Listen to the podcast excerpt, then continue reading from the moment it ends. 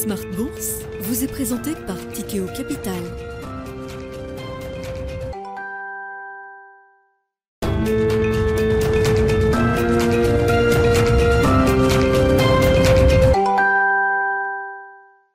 C'est reparti pour Smart Bourse, votre double dose quotidienne de marché en direct sur Bismart, chaque jour à la mi-journée, 12h30, 13h, et en fin d'après-midi, la grande édition pendant une heure à partir de 17h en direct, rediffusée à 20h sur Bismart TV, émission que vous retrouvez chaque jour en replay sur bismart.fr et en podcast sur l'ensemble de vos plateformes. Au sommaire de cette édition ce soir, une pression baissière qui euh, reste de mise sur euh, les marchés, notamment sur les marchés actions, après le, le rapide rebond du début de semaine dernière, on aligne les séances de baisse avec euh, encore un peu de rouge sans doute à l'arrivée ce soir pour les indices actions euh, en Europe, le CAC 40 qui retombe autour des 5800 points ce soir et puis euh, même chemin également pour les indices actions aux États-Unis avec de manière symbolique un, Nasdaq qui a retrouvé ses plus bas niveaux depuis deux ans. Voilà donc l'ambiance sur les marchés qui n'a pas beaucoup évolué. Hein. Le contexte reste complexe et l'environnement peu propice à la prise de risque, que ce soit sur le plan géopolitique bien sûr, mais également sur le plan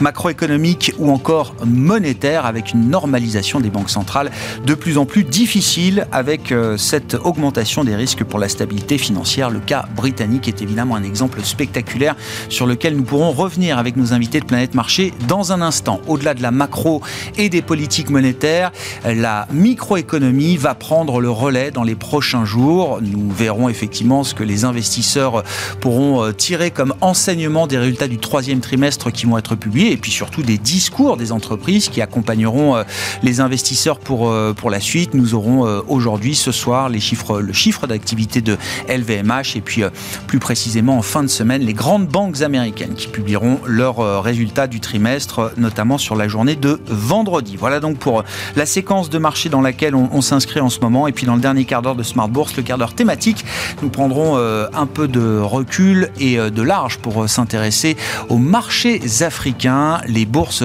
africaines, euh, avec un spécialiste, Wissem Barbouchi, le président fondateur d'Obafrica Asset Management, qui sera avec nous en visioconférence dans le dernier quart d'heure de Smart Bourse ce soir à partir de 17h45.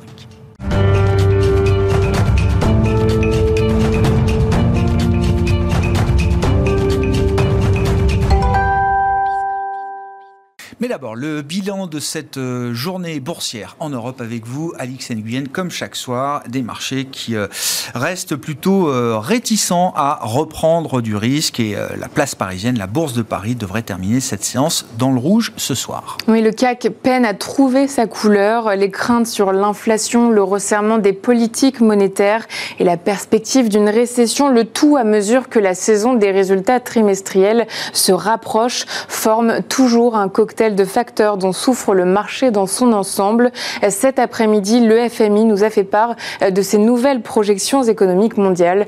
D'après l'institution, l'horizon s'assombrit. La croissance mondiale devrait s'élever à 2,7% en 2023, après 3,2% en 2022. Autrement dit, cela représenterait la plus faible performance de ces deux dernières décennies, à l'exception de la crise financière de 2008 et de la pandémie de 2020. Un tiers de l'économie l'économie internationale pourrait ainsi connaître une contraction en 2022 ou 2023. Et puis du côté des euh, banques centrales, parmi les prochains éléments d'information, la publication euh, demain soir des minutes de la Fed, le compte-rendu de la dernière réunion de politique monétaire. Oui, sans compter euh, la statistique des prix à la consommation aux États-Unis. Elle sera publiée jeudi et pourrait donner une indication quant à l'ampleur de la prochaine hausse des taux de la Fed. Dans ce contexte, on retient la dernière allocution de la vice-présidente de la Fed, Laëlle Brennard. Celle-ci s'est montrée prudente en soulignant que les récentes hausses de taux euh, continuent de faire leur chemin dans l'économie. Euh, Charles Evans de la Fed de Chicago euh, se dit quant à lui pressé d'en arriver au point où les responsables monétaires seront enclins à marquer une pause afin d'éviter que le risque n'aille trop loin. Et puis au-delà des banques centrales, une prise de parole qui a attiré l'attention des investisseurs aujourd'hui, évidemment, puisqu'on parle du plus grand banquier du monde, le PDG de JP Morgan. Et Jamie Dimon estime que les États-Unis pourraient entrer en récession dans 6 à 9 mois et que le S&P 500 pourrait encore perdre au moins 20% en cause la guerre en Ukraine et la remontée des taux à marche forcée de la Fed. Pour rappel, JP Morgan publiera ses résultats trimestriels vendredi. Au valeurs, on remarque que les bancaires souffrent. Les technologiques font quant à elles toujours les frais de nouvelles mesures américaines de contrôle euh, sur les exportations de semi-conducteurs vers la Chine, y compris pour les fabricants euh, étrangers utilisant des technologies américaines. ST Microelectronics est dans le rouge vif. Et puis à une échelle européenne, enfin, euh, le secteur des ressources de base reste plombé par le retour des contaminations au Covid-19 en Chine. Celui du pétrole-gaz est fragilisé par le recul du baril de Brent. À Paris, Total Energy est en nette baisse. Tendance, mon ami, deux fois par jour. Les infos clés de marché à 12h30 et 17h avec Alix Nguyen dans Smart Bourse sur Bismart.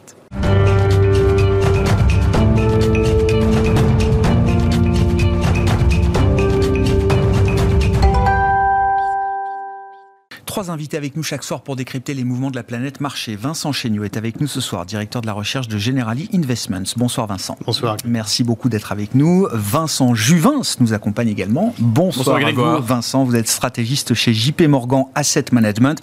Et Mabrouk Chetouane est avec nous également en plateau. Bonsoir Mabrouk. Bonsoir. Ravi de vous retrouver. Vous êtes responsable de la stratégie de marché globale de Natixis IM. Euh, bon, un commentaire quand même sur le chiffre euh, de croissance mondiale euh, du FMI pour 2023. 2,7%, donc c'est la dernière euh, prévision qui est faite par le Fonds monétaire international. La, prévision précédente pour 2023 était de 2,9% au début de l'été.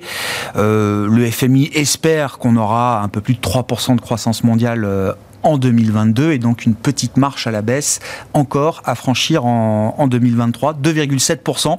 Qu'est-ce que ce chiffre appelle comme commentaire euh, peut-être euh, Mabrouk? C'est optimiste à mon sens, ça reste encore optimiste. On a encore euh, tout un tas de difficultés à affronter, notamment pour 2023. Donc en Europe, notamment. Donc euh, la crise énergétique va continuer euh, de battre son plein euh, en 2023. Donc on n'aura pas résolu en fait la problématique énergétique et donc l'appareil de production sera effectivement en difficulté. la Chine, on va en parler sans doute au cours de l'émission. on attend effectivement le, ce que va annoncer le président Xi Jinping lors du prochain congrès du Parti communiste. Donc on va voir finalement quel va être le décret de croissance. Mais globalement, effectivement, au rythme où vont les choses et vu l'état finalement de l'économie chinoise aujourd'hui, compte tenu des difficultés structurelles effectivement que l'on voit le rebond, le rebond spectaculaire auquel nous ont habitués hein, les, administrations chinoises par le passé. Ça va être plus compliqué. Tout le monde s'attendait à un rebond cet été, il ne s'est pas produit.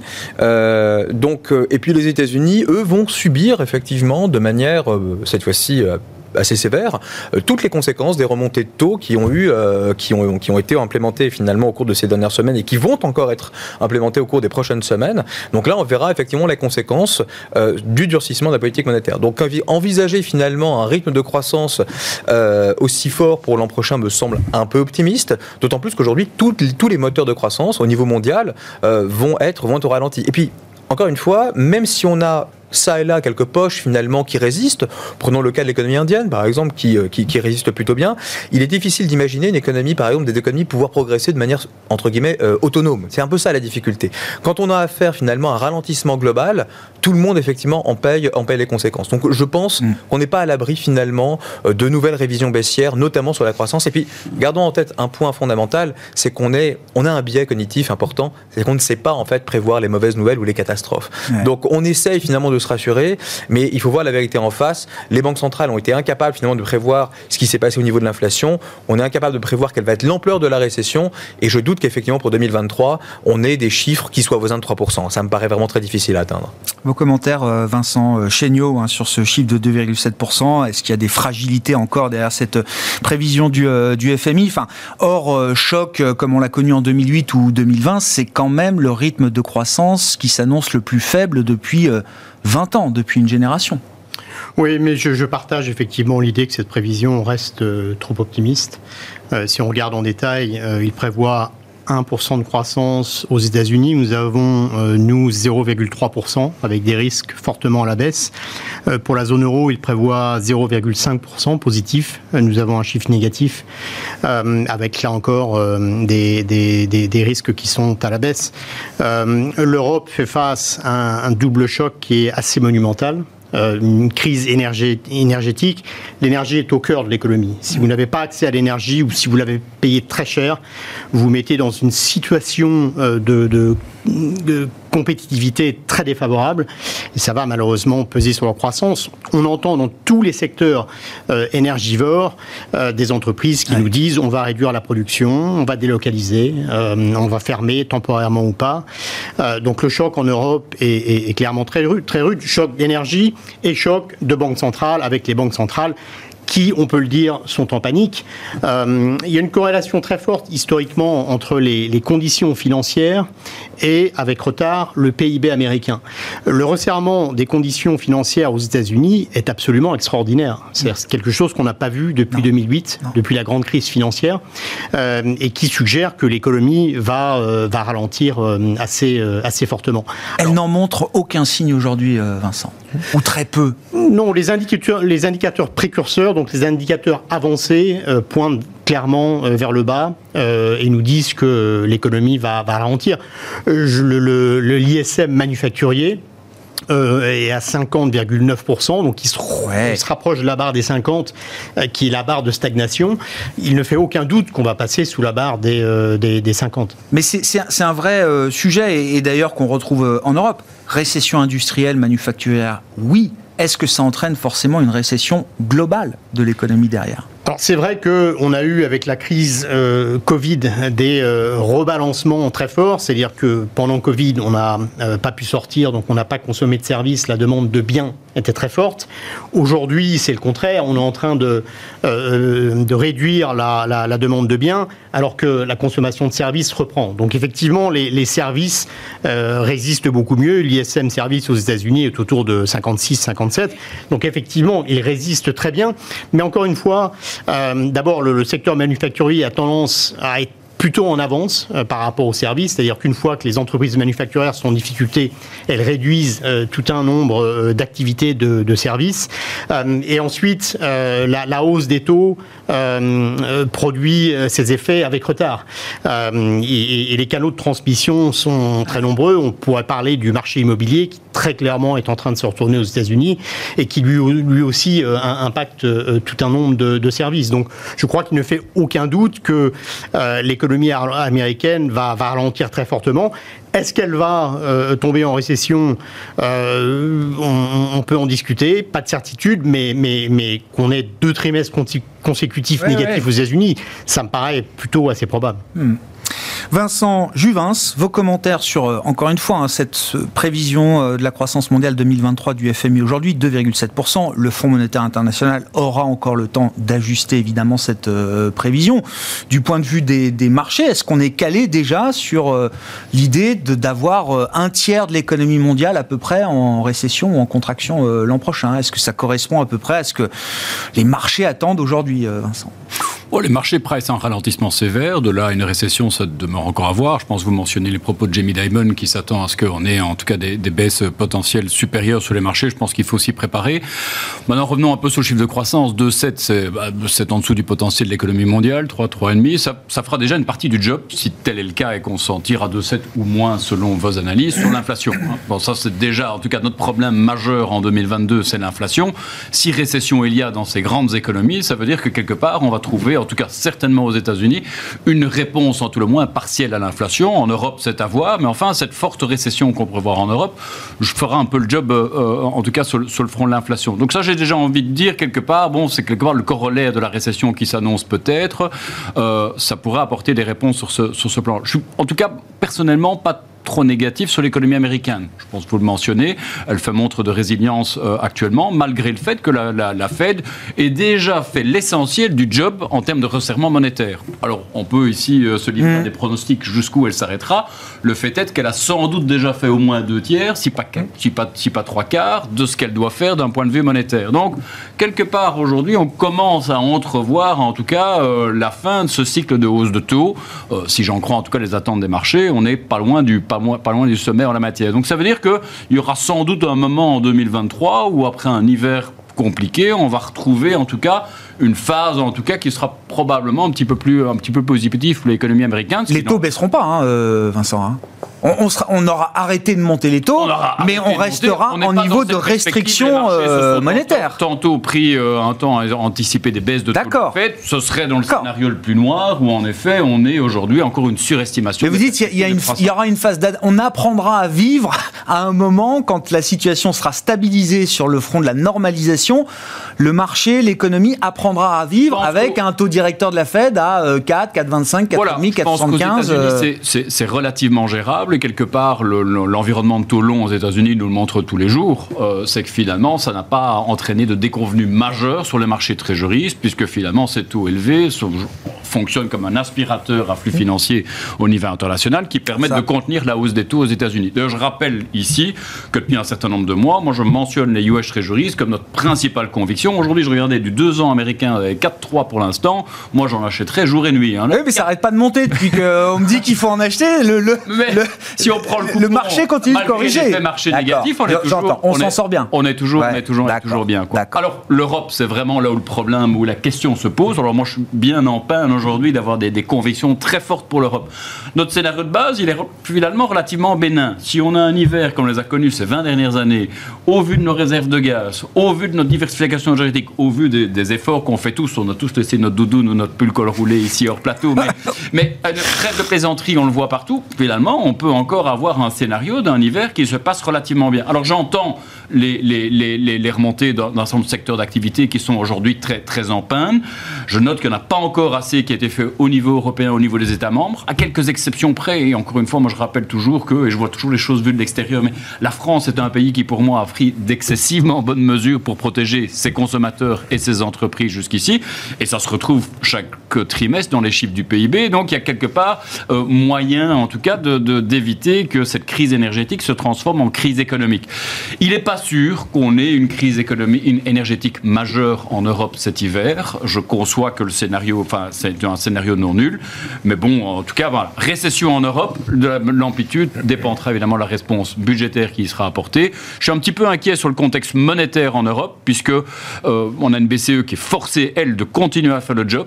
Euh, elle est encore au début de l'exercice. Mm. Et qu'à la facture énergétique s'ajoute en tout cas le resserrement des conditions financières et que pour beaucoup de petites et moyennes entreprises, de grandes entreprises, c'est quand même un petit peu un cocktail indigeste. Donc c'est vrai que l'Europe est en tout cas, nous, la région sur laquelle on a plus d'incertitudes, plus d'inquiétudes, même si le scénario de base n'est pas nécessairement catastrophiste, il y a moyen d'échapper au pire. Un point que je voudrais rajouter sur, sur l'inflation américaine, ce qui est quand même assez intéressant, c'est que quand on regarde les travaux qui sont conduits par les Fed régionales sur l'origine de cette inflation, tout le monde parlait effectivement de cette dichotomie choc d'offre, choc de demande, et donc du coup, bah, finalement, la Fed ne peut intervenir que sur euh, la partie demande finalement de, demand driven de l'inflation. Hmm.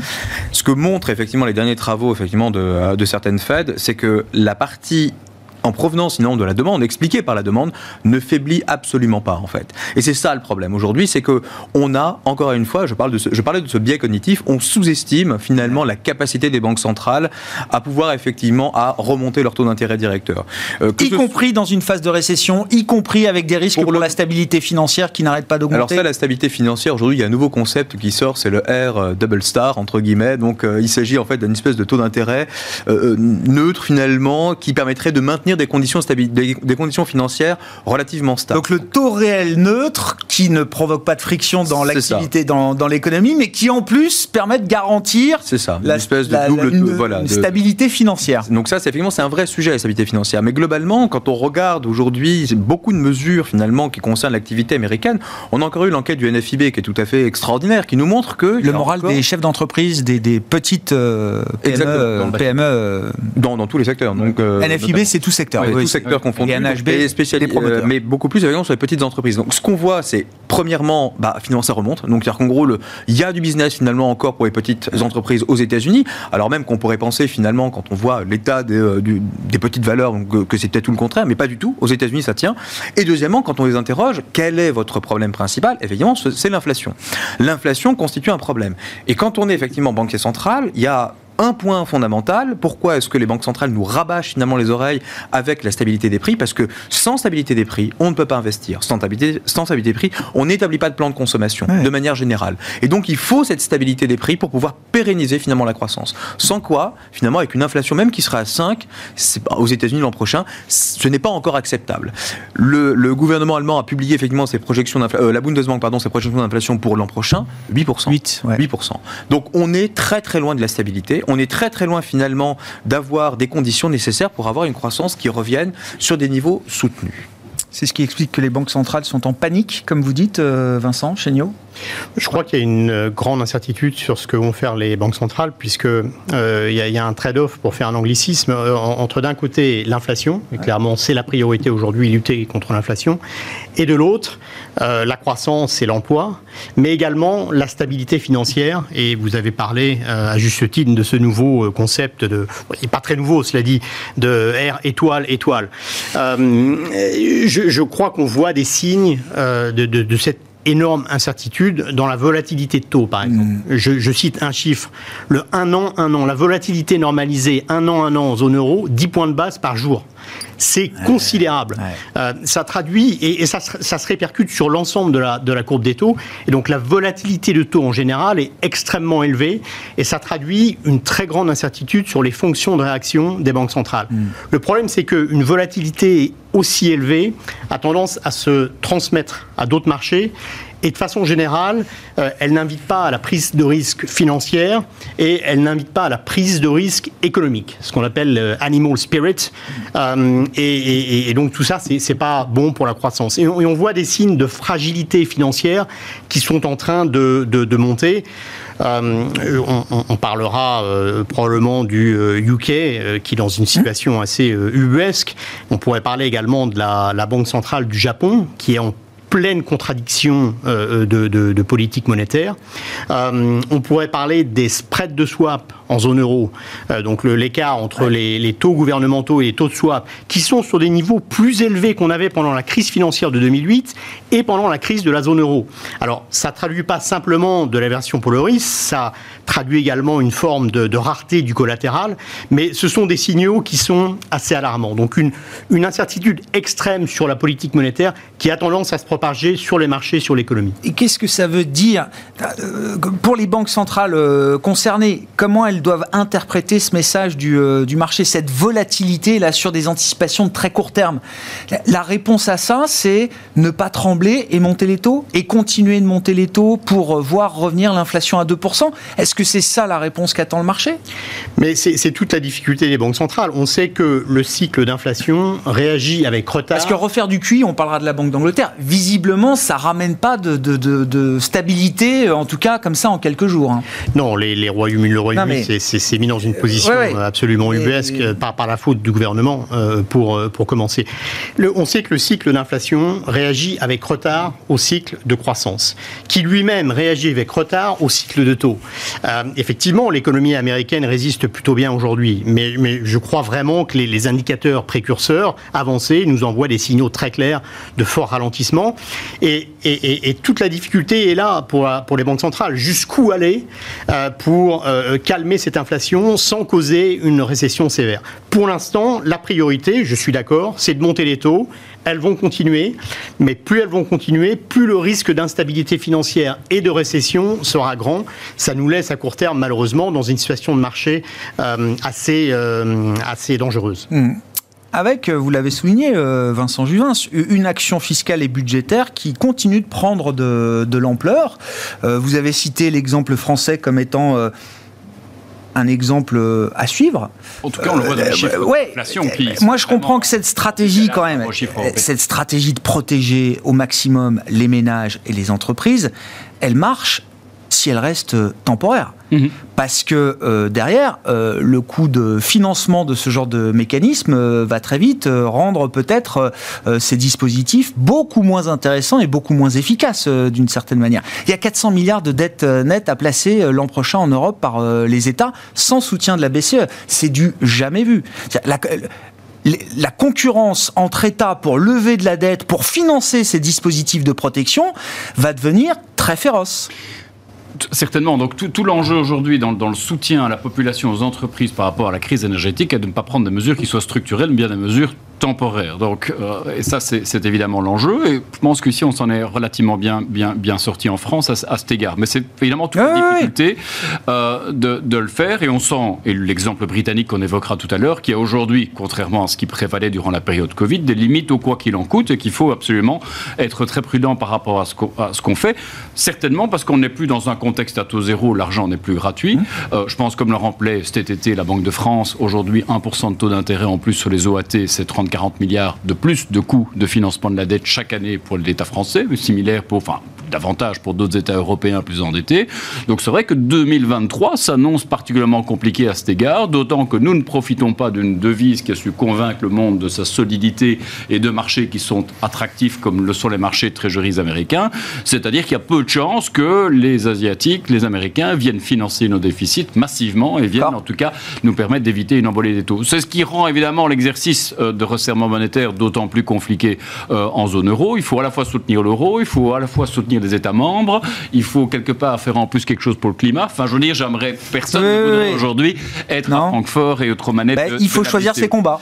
Il faut Alors, choisir, les que banques centrales doivent choisir leur bataille. Aujourd'hui, les investisseurs sont particulièrement à la recherche d'actifs défensifs, de qualité, décorrélants et autres. Il est certain que la dette souveraine européenne ne répond pas à ces critères aujourd'hui. On va au-devant, en tout cas, de hausses de taux encore, à mon avis, euh, euh, importantes l'an prochain. Je pense qu'il faut être prudent en termes de détention d'actifs obligataires l'an prochain. Seul, je dirais, en tout cas, peut-être, euh, en tout cas, élément d'être positif par rapport à ça. Alors, on parlera peut-être dans le cas du, UK aussi, mais pour pas mal de fonds de pension, en tout cas, cette hausse graduelle, contrôlée, organisée des taux longs en Europe n'est pas une mauvaise chose pour l'industrie des fonds de pension, qui, eux, voient globalement leur ratio de couverture augmenter. Donc là, il y a quand même, en tout cas, il n'y a pas une- une- En tout cas, chez eux, en tout cas, cette augmentation de taux, c'est plutôt bienvenu, et ça ne les force pas. Et c'est ce qui fait que les actifs Ouais. risqués sont sous pression aujourd'hui, Ouais, ouais, pas risquer dans le même temps. Mais enfin, quelque part, on pourrait imaginer que ce type d'acteurs reste acheteur, euh, aussi parce qu'ils sont contraints par la régulation, en tout cas, euh, d'actifs obligataires européens. Mmh. Donc ça, c'est l'élément qui sera, en tout cas, stabilisateur, mais ce sera pire avant que ça s'améliore sur les, euh, sur les taux européens, malheureusement. Donc j'ai envie de dire, soyons prudents.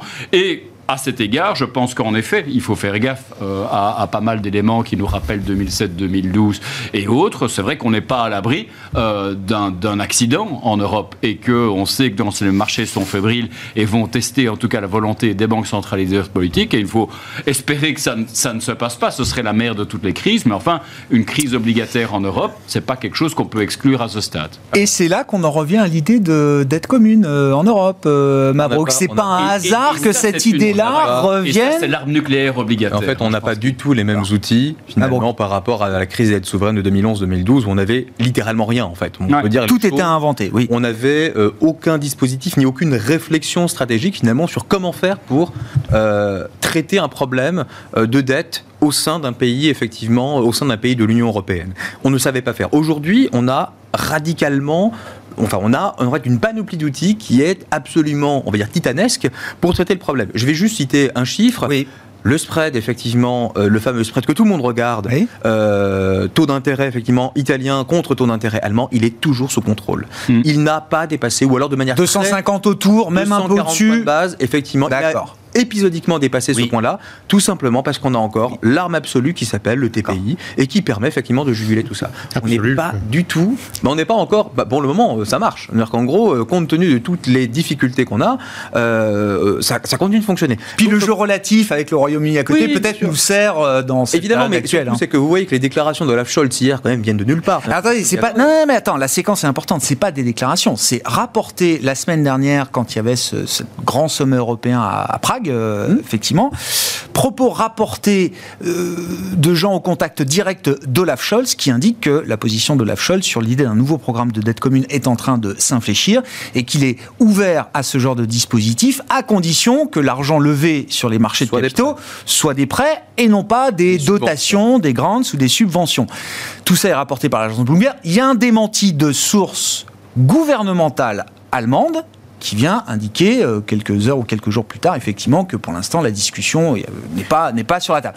Mais quand même, c'est des gens au contact direct d'Olaf Scholz qui rapportent effectivement que cette position peut être infléchie aujourd'hui. Ce point-là, c'est-à-dire qu'en gros, c'est un truc très simple, c'est que si c'est l'Europe, la zone euro qui vient effectivement euh, au contact des marchés pour lever des fonds, c'est pas la même chose effectivement que l'Allemagne. L'Allemagne est fragilisée. L'Allemagne est dans une situation catastrophique sur le plan macroéconomique, et quand bien même ces métriques de dette sur PIB sont bonnes, effectivement, sont les meilleures effectivement de l'Europe, aujourd'hui, compte tenu finalement des risques structurels que, que, fait supporter cette, que fait peser pardon, cette crise énergétique sur l'Allemagne et qui remet en cause complètement le mode de production, le mode de développement finalement allemand, on ne peut plus finalement prêter aux mêmes conditions à l'Allemagne. Et donc, in fine, l'Allemagne a bien compris qu'elle n'était plus finalement dans cette position. Et donc, in fine, la mutualisation des dettes, je pense qu'il y a quand même, l'Europe, on le sait, se construit à travers les crises. La crise de 2020, finalement, la crise du Covid, nous a appris qu'il fallait mutualiser. Il n'y avait pas le choix. Et donc là, aujourd'hui, de nouveau, on a affaire à un choc exogène majeur, on l'a dit la crise énergétique et il faut mutualiser de nouveau. Et donc c'est pas anodin que cette, cette rumeur ou cette intention qu'on prête à Olaf Scholz arrive à ce moment-là. Et c'est pas anodin, surtout c'est que finalement, elle répond à une inquiétude. On voit effectivement la, le, fiasco euh, au Royaume-Uni, on voit finalement toute la, la question que pose finalement cette situation au Royaume-Uni, ah la fin de la dominance fiscale, etc. On voit, on voit bien que le raisonnement des marchés, la fonction de réaction des marchés cette fois-ci a radicalement changé vis-à-vis de l'argent, entre guillemets, dépensé sans financement. Aujourd'hui, finalement, on va mettre les, les gages en face. C'est ce que, ce que propose l'Europe. Bon, on va créer un nouvel étage de dette. Euh, quel problème on va résoudre avec un, étage de dette supplémentaire euh, au niveau européen Vincent, euh, chez vos commentaires. Je, je, pense que les, Allemands se sont fait un peu taper sur les doigts parce qu'ils ont annoncé ce plan domestique national de 200 milliards, qui est bienvenu pour soutenir la croissance parce qu'effectivement, on a de la marche fiscale budgétaire euh, en Allemagne. Le problème, c'est que, un, ça risque de maintenir les prix de l'énergie élevés parce que la, demande ne va pas se réduire aussi vite. Mmh. Euh, et deux, ça peut euh, créer des distorsions en termes de compétition au, sein de, l'Union monétaire ou de, l'Union européenne. Donc, il y a des pressions pour mmh. avoir un plan commun, comme on l'a eu pendant Covid, sans euh, allocation effectivement, mais à travers des, euh, des prêts euh, de, de l'Union européenne. Voyons si ça va se faire. on a eu ce démenti aujourd'hui qui, je crois, très clairement vient du FDP, les libéraux. C'est ça. la coalition... exactement. Je pense, on parle pas. Les, sources qui ont rapporté à, Prague étaient au contact direct de l'AFCHA. Là, on parle de sources au sein du gouvernement et qui sont peut-être pas forcément dans le même camp entre guillemets que l'AFCHA. Voilà. Les FDP, ce sont les libéraux. C'est le, le partenaire junior de la coalition, mais en l'occurrence, ils sont très opposés à tout ce qui est euh, mutualisation européenne. Mm. Donc voyons euh, si, euh, si cela se fait. Je pense qu'effectivement, ce serait une bonne nouvelle, notamment pour l'Italie et pour les spreads, pour la stabilité des spreads souverains. Les spreads souverains qui, en effet, ont très bien résisté par rapport aux spreads de crédit. voyons, parce que c'est pas très clair en Allemagne. Là où je suis pas tout à fait d'accord, c'est sur le, le TPI qui est l'arme absolue. C'est vrai que pour l'instant, la BCE a une crédibilité, puisque dans chaque crise passée, elle est intervenue, elle a sauvé le système. Euh, grande crise financière, euh, crise de la zone euro, euh, crise Covid. À chaque fois, la BCE intervient. Le problème, c'est que là, l'inflation est très élevée et donc la BCE n'a plus la même force de frappe. Elle ne peut plus imprimer et acheter des bonds comme elle l'a fait par le passé. Donc, il y a un point d'interrogation à ce niveau-là. Et je pense qu'effectivement, la, solution fiscale commune peut être une solution, mais à voir où, ces discussions mènent. Le, seul point du TPI qui fait que...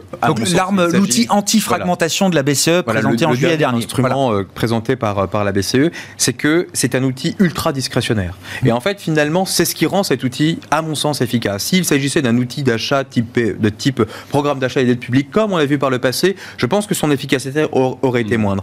Et in fine, on en revient toujours à ce débat qu'on a eu il y a, à plusieurs reprises sur ce plateau, règle versus discrétion. Aujourd'hui, c'est la discrétion qui fonctionne. Si les banques centrales n'agissent pas de manière discrétionnaire, elles sont cuites. Hmm. C'est un peu ça le problème. Hmm aujourd'hui, on est dans cette, dans cette situation-là. La Banque du Japon, on l'a cité tout à l'heure, intervient de manière discrétionnaire. La Banque d'Angleterre intervient de manière discrétionnaire. Bon, c'est pas une réussite, mais bon, ça, à la limite, on pourra revenir dessus. Et précisément, la discrétion amène des doutes sur la crédibilité. Mais parce qu'il s'agit effectivement, là, la Banque d'Angleterre a été, euh, un- d'une certaine manière, complètement pris à rebours par le gouvernement. C'est aussi un autre débat, c'est un autre problème. C'est un investissement sans frais pour la zone euro. On est d'accord, c'est un signal.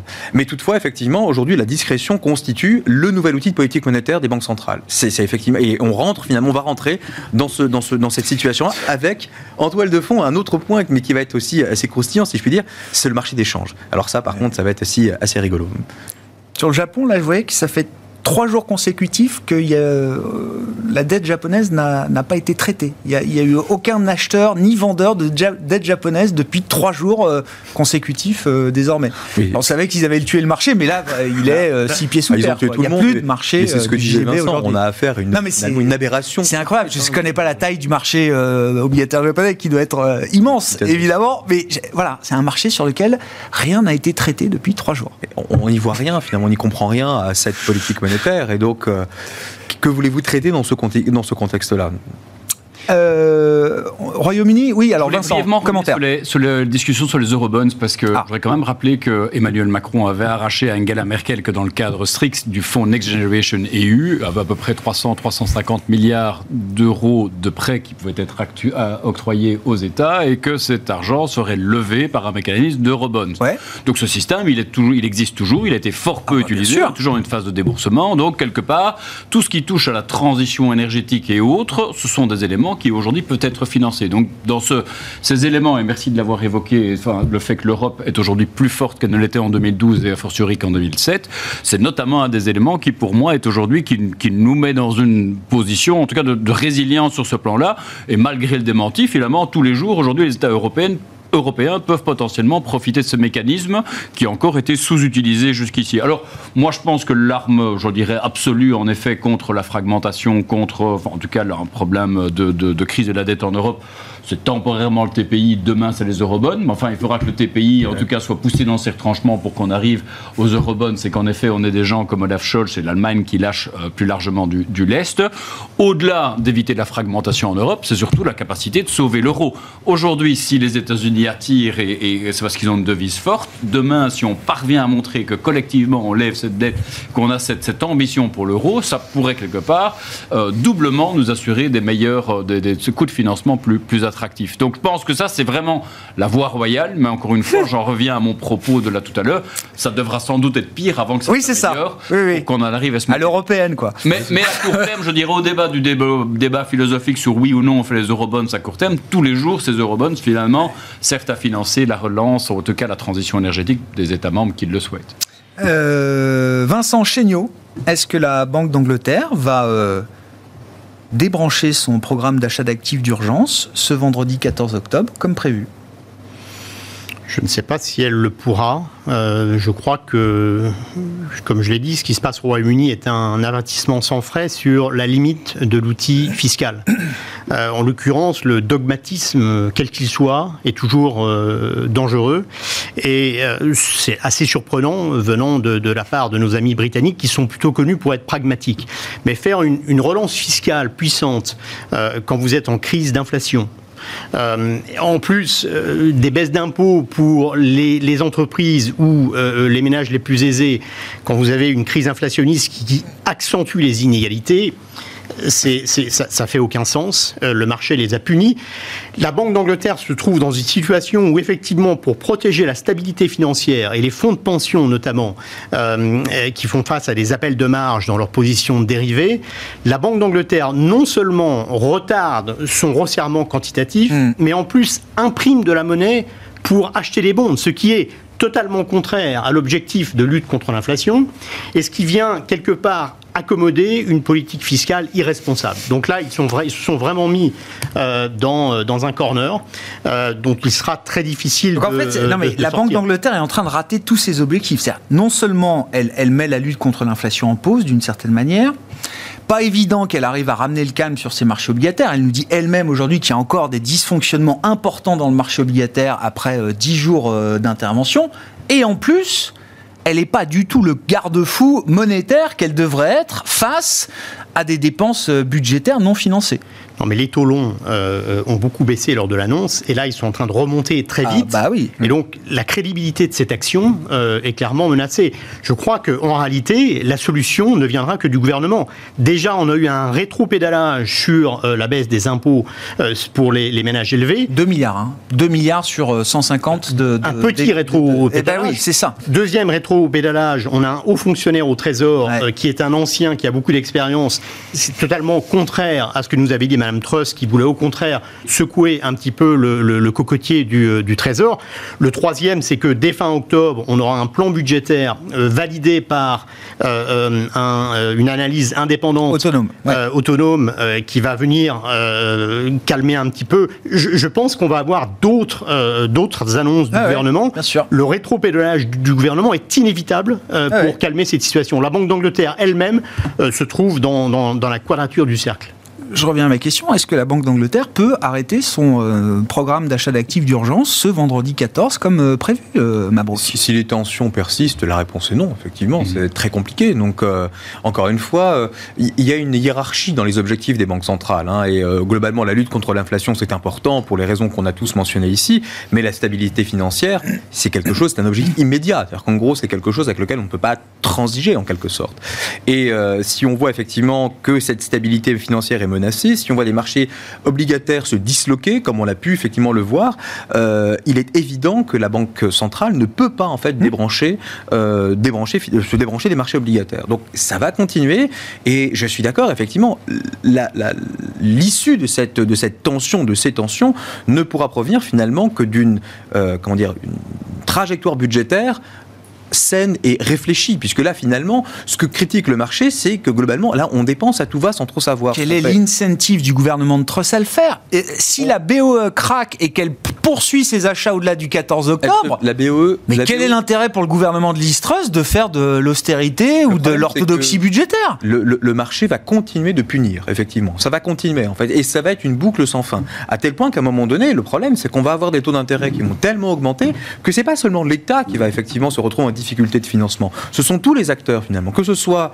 les ménages qui empruntent à taux variable, que ce soit les entreprises qui s'endettent également à taux variable. C'est pas comme en Europe continentale où on s'endette à taux fixe. Et donc là, vous créez toutes les conditions, effectivement, d'avoir d'une instabilité financière macroéconomique.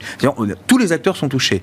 Liz Truss n'a pas intérêt à s'entêter, à continuer à jouer ce petit jeu-là. Ce qui s'est passé dangereux. depuis 15 jours, ça, ça veut dire que tout ce que les ménages peuvent gagner sur le, le bouclier tarifaire euh, britannique, ils l'ont perdu. perdu sur leur mortgage, Oui, par exactement. exemple. Par exemple, effectivement, c'est une bonne comptabilité. Tout ce, que l'État britannique effectivement met euh, sur la table pour protéger effectivement le revenu des ménages et euh, des, entreprises est totalement perdu ou absorbé par ces augmentations euh, de taux d'intérêt. C'est quand même, euh, c'est quand même idiot, si je puis dire, de pro- d'agir, d'agir de la sorte. Et puis encore une fois, enfin, le- le- la difficulté fondamentale, encore une fois pour la banque centrale, elle est aussi, euh, elle a ce rôle qu'on a tendance à oublier, mais qui revient en période de crise, de prêteur en dernier ressort. Il faut véritablement que la crise soit majeure pour utiliser finalement cette arme absolue également. Or là, finalement, ça a été dégainé dès le premier coup. Problème. Donc du coup, la crédibilité de la banque centrale est également euh, touchée et remise en cause. Et c'est l'actif principal d'une banque centrale, faut pas l'oublier. Ouais, crédibilité, indépendance des banques centrales, c'est bien la bataille aujourd'hui qu'elles mènent euh, un peu partout dans le monde. Le, le- le dernier point, c'est que l'inflation est déjà hors de contrôle au Royaume-Uni. En fait, quand on regarde, Euh, contrairement, enfin, dans beaucoup de pays, c'est déjà difficile, mais là, il y a clairement des effets de second tour qui se dessinent. Et là, là, c'est véritablement une difficulté supplémentaire qui vient se, se rajouter. Mais oui, grosse pénurie euh, sur le marché du travail. Brexit oblige. Et voilà. Et ça, c'est évidemment. c'est, euh, et Liz Truss, finalement, fait un, fait un programme très, très, très en ligne avec les, les promesses du Brexit. hein. C'est, c'est reprendre contrôle Bah, effet, des, des- des C'est son capital politique. C'est pour ça qu'elle se retrouve là. hein. Je veux dire, euh, du carcan eh oui. européen, elle avait cru que c'était, elle était tout à fait libre. Elle avait oublié quand même un petit peu la nécessité, en effet, de, de garder les équilibres, en tout cas financiers, en, en place. Euh, maintenant, je dirais quelque part, c'est vrai que ce qui a été donné d'une main est, repris d'une- d'une autre euh, sous la forme des hausses de taux. Mais dans le débat, est-ce que la, la BOE cesse ou pas le, le QE Ouais. finalement en fin Ouais. de semaine Euh, Il est évident que vu les circonstances, euh, ce sera difficile de, de- de- de s'arrêter. Mais quelque part, j'ai envie de dire, l'arrêt du QE était aussi quelque part d'accompagner une remontée graduelle des taux d'intérêt pour freiner cette économie. Reconnaissons en tout cas qu'une partie du travail a été fait. Sur le marché de l'immobilier, ça va être un sérieux coup de frein. Sur l'activité des dépenses des ménages, ça va l'être tout autant.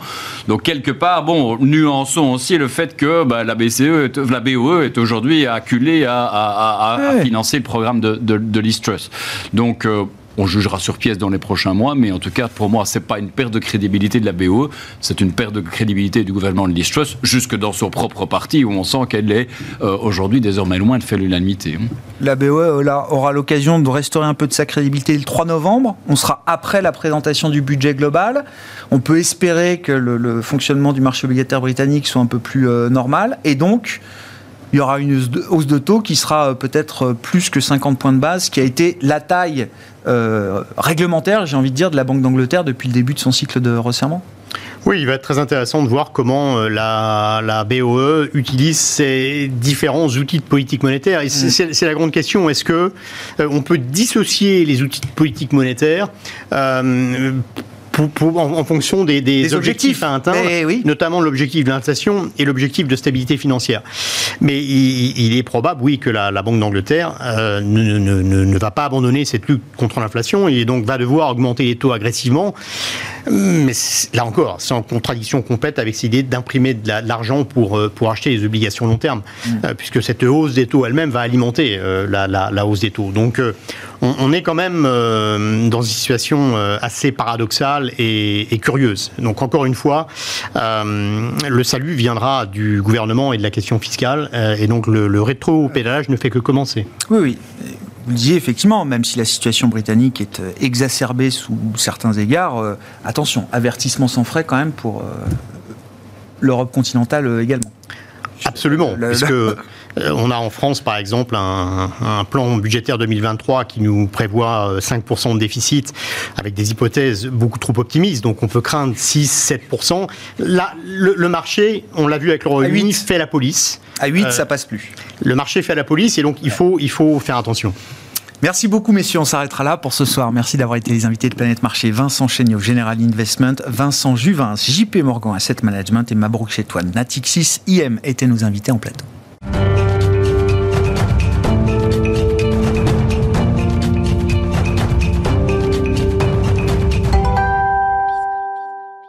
Le dernier quart d'heure de Smart Bourse chaque soir, c'est le quart d'heure thématique. Le thème ce soir que je vous propose, c'est de se focaliser pendant ces 12 euh, minutes sur les marchés africains, comme nous le faisons régulièrement avec Wissem Barbouchi, qui est avec nous en visioconférence depuis le Maroc, j'imagine, président fondateur d'Obafrica Asset Management. Bonjour et bienvenue euh, Wissem.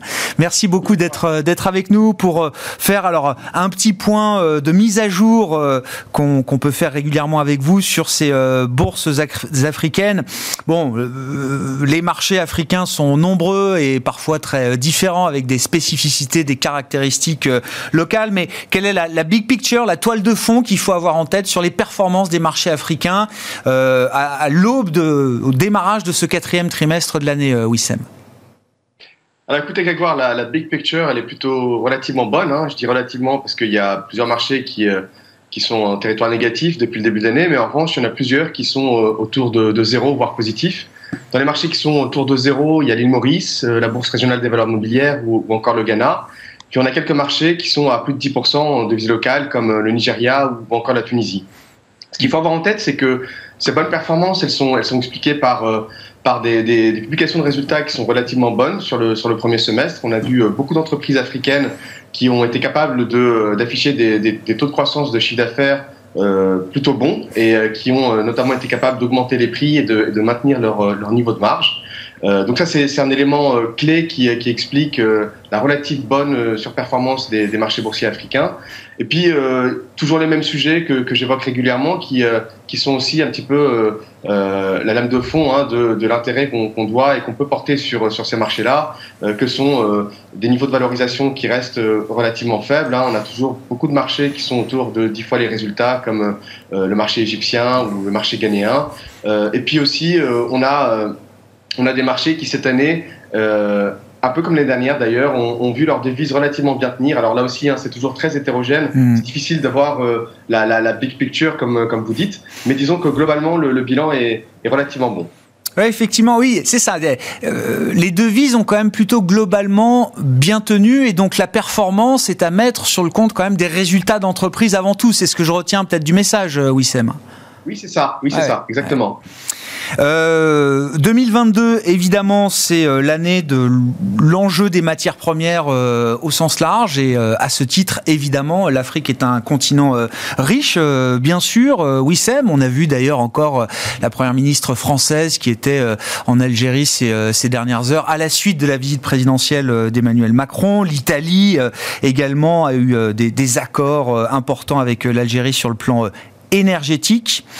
Globalement, comment est-ce que euh, ces tensions sur les matières premières euh, en général, hein, énergétiques mais pas uniquement, comment est-ce que ces tensions se sont retrouvées dans les marchés africains, dans les marchés africains des pays producteurs euh, notamment, Wissem? Est-ce que ces tensions de l'année sur les matières premières, est-ce que ça a été un facteur de soutien pour les pays et les marchés africains qui en produisent? Alors là aussi, la, réponse, c'est euh, pas blanc ou, euh, noir. Hein. Disons que ce qu'il faut avoir en tête, c'est que, bon, effectivement, l'Afrique, c'est un grand producteur de, de, matières premières. Hein. C'est euh, 40% des réserves d'or mondiales, 30% des, réserves de minerais, un peu plus de 10% des, des, des, réserves pétrolières. Et puis, on a beaucoup de pays qui, qui ont également des, productions importantes en, en matières premières agricoles, euh, comme par exemple la Côte d'Ivoire, qui, qui, est le premier producteur de, de cacao, mm. euh, et qui euh, ça représente environ 50% de la production mondiale.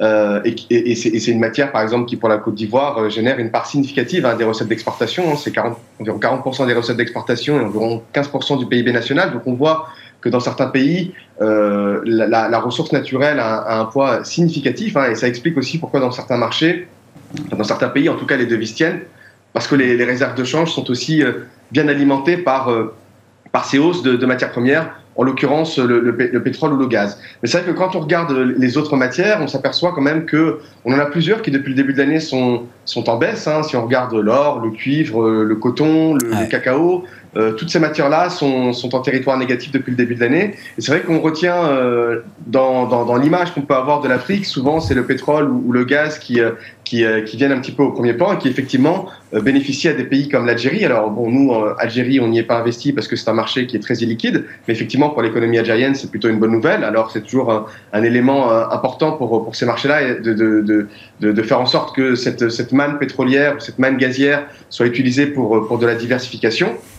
Mais, euh, mais c'est aussi important de, de noter qu'on a certains pays comme, euh, comme le Nigeria, par exemple, qui est un, avec l'Angola aujourd'hui le premier producteur de, de pétrole en Afrique.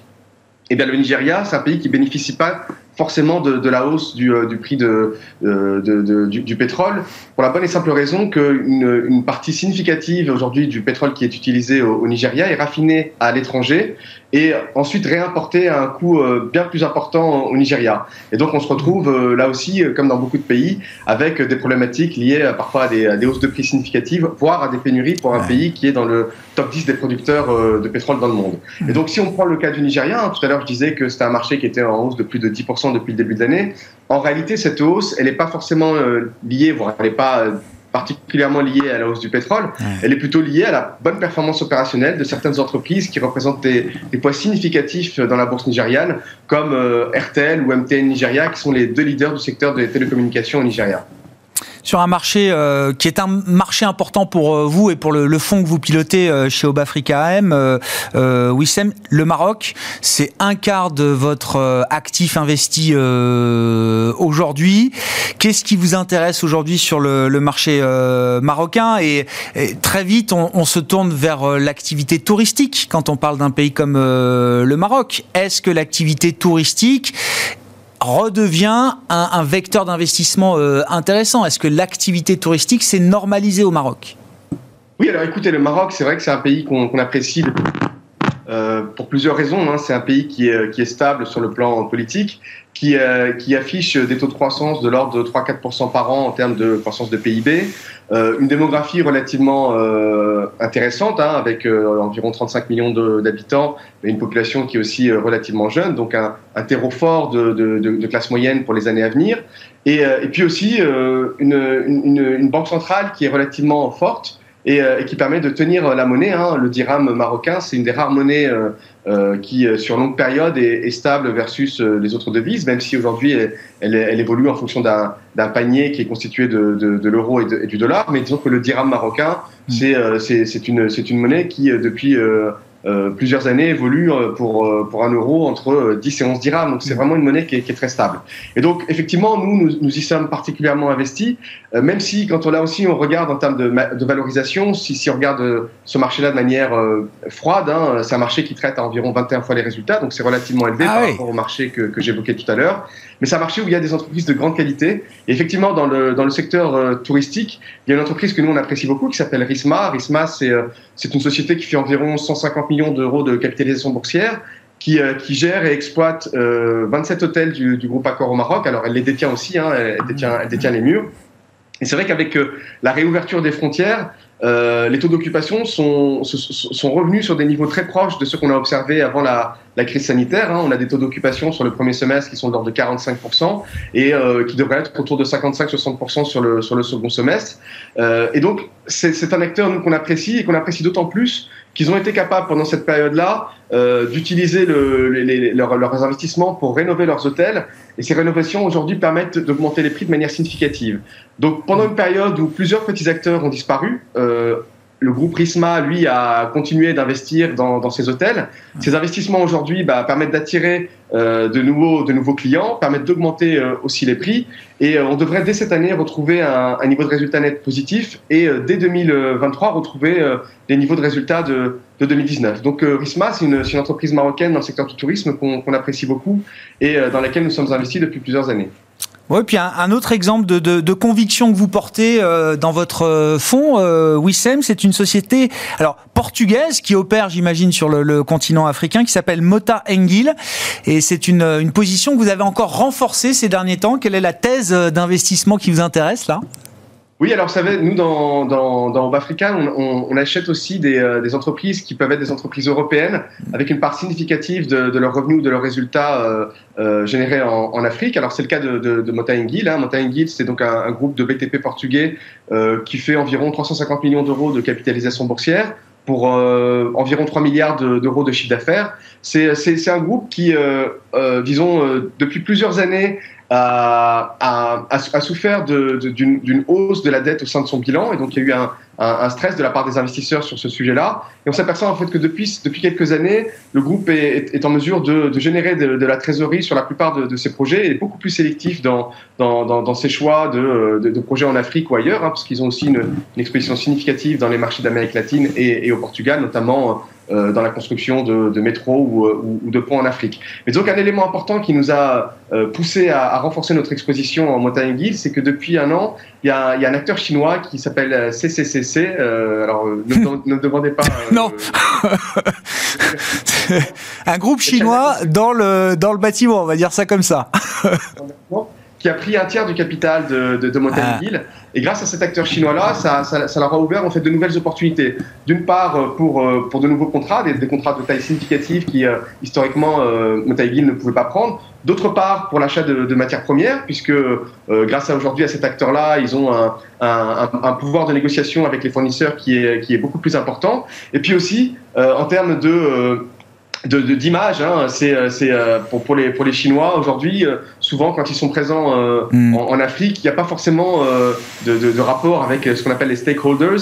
Et, et grâce à Motaingil, ils, ils, ont la possibilité de pouvoir être plus implantés et plus proches aussi des projets dans lesquels, dans lesquels ils sont investis. Et donc aujourd'hui, ils ont un, un, tiers du capital. Et nous, notre thèse d'investissement, c'est que sur le moyen long terme, euh, CCCC devrait euh, euh, faire un, une OPA sur, sur l'ensemble du groupe. Mm. Euh, et donc, quand on voit les, les, niveaux de valorisation aussi de, de, de sur, euh, sur, sur ces dernières années, on s'aperçoit qu'il y a quand même beaucoup de place pour, pour que si cette OPA ait lieu, la prime soit, soit importante. Et donc, voilà, on a renforcé notre exposition.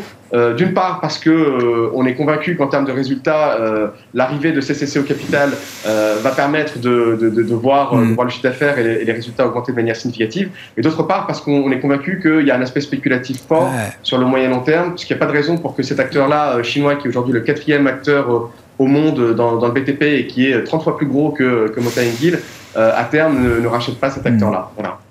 Merci beaucoup Wissem, merci pour votre éclairage régulier sur les marchés africains.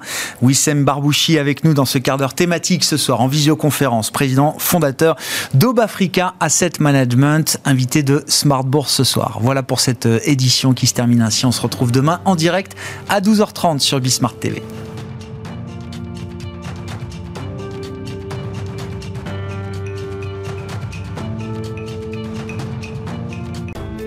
Smart Bourse vous a été présenté par Tikeo Capital.